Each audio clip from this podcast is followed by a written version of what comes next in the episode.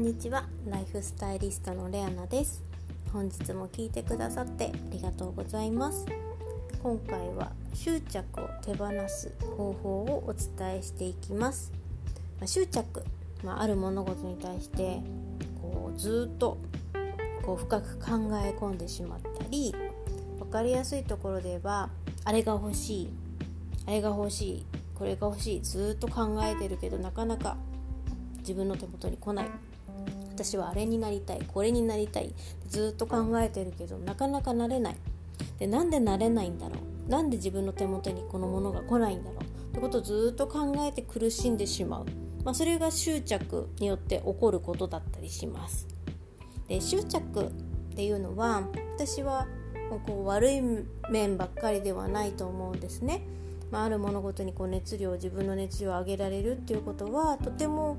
素晴らしいことだと思います何かに熱中できるってことは。で今回はその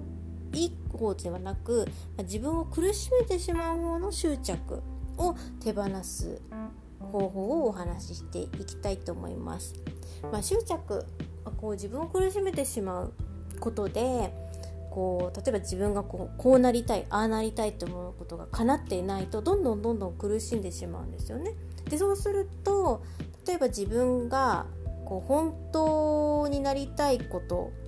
本当の本当の本当自分の心の底で考えていることと今自分がこう執着して考えてることは実は違うっていうことに気がつけないこともあります。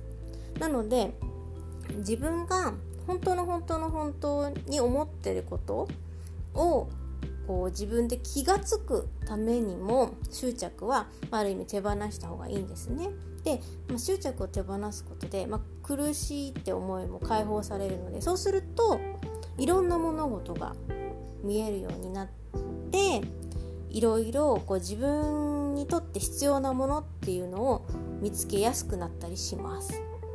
なので一つのことばっかりに集中して考えてしまうと周りが見えなくなってしまうので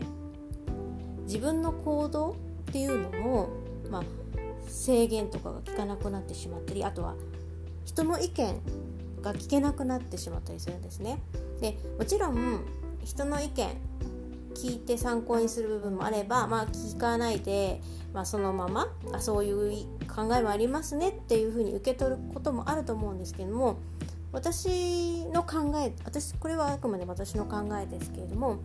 もちろん自分が考えている軸っていうのをしっかり持っていた方がいいと思います。人に左右されるっていうのはある意味、まあ、自分がないイコール自分がないってことになってしまうので。ただいろんな人の意見を聞くっていうことは自分に足りないものだったりその自分に対して言ってくれることが自分を成長させるためのヒントだったりするので柔軟性を持ってこう人の意見っていうのは聞くでそれを選択して実行するかしないかは自分次第なのでその柔軟性を持って聞く態度をこう得る保つためにもやっぱり私は執着っていうところは手放した方がいいと思います。で本題に入りますがこれを手放すためにはですね一番手っ取り早いのが書くですもう私このポッドキャストで何回もこう紙にいろんなことでこう紙に書いて発散したり自分の考えをクリアにするために紙に書いてみてくださいとかいろいろ言ってますけど本当にこの書くっていう作業はかなり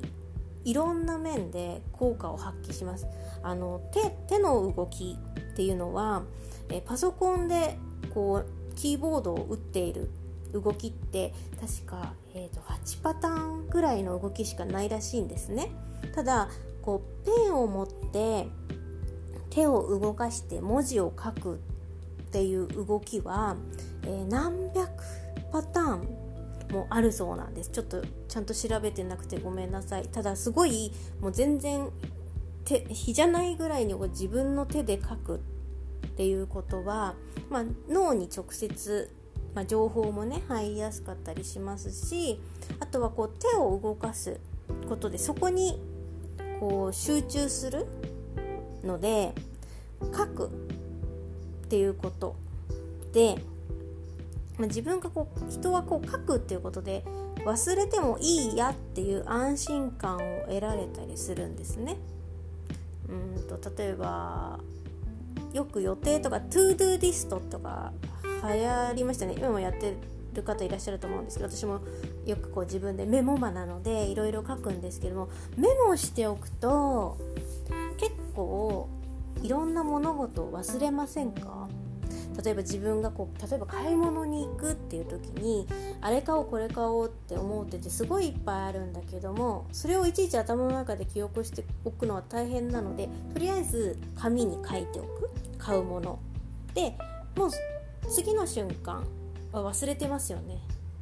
ある程度覚えてるかもしれないですけど細かいところまでは多分覚えてないと思います。で実際にこう買い物する時に改めてその紙を見てあそうだこれ買わなきゃいけなかったんだなっていうふうに思い出すじゃないですか。その時の感覚と一緒で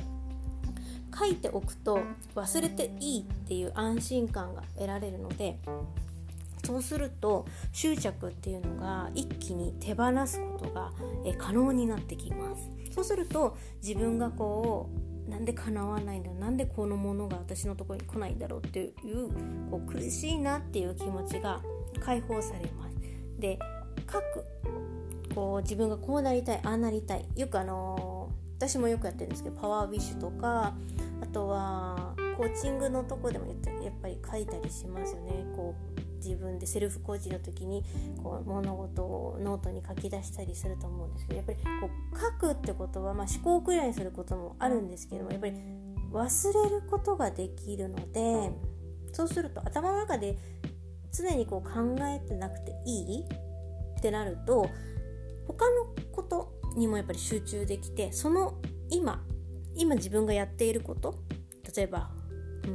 お料理作ってるとか仕事に対してとかそういうところにきちんと集中ができるようになるので、まあ、物事を効率よく進めることもできます。あとその書いておくおかげで自分の頭の中のモヤモヤ常にぐるぐるこう考えがちな方もそういう余計な執着が出てこなくなるのでもう物事をすっきりと向き合って、えー、行動することができたりしますので是非こう自分がこう執着しやすいタイプかなとかあとはこうもちろん今私が執着の話をしてるのは叶えたいことがなかなか叶わないっていう人は是非やってほしいなと思っていてお話をしているんですけれども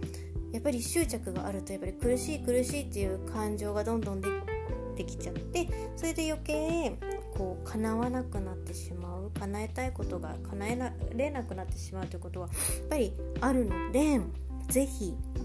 自分がこうなりたいとかこういうことしたいとかっていうようであれば是非一度書いてノートに書いてみてください。そうすることで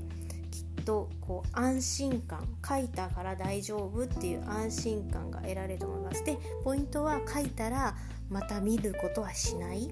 書いたら書いたで終わり。またノートを何回も見ていればまたそれが執着になってしまうのでもう書いたらその場で終わりもうこれはこれで終わりっていう風にして見てください。でそうするとだんだんこう執着を手放すコツあとは忘れるコツっていうのを自然と身につけられるようになりますので是非やってみてください。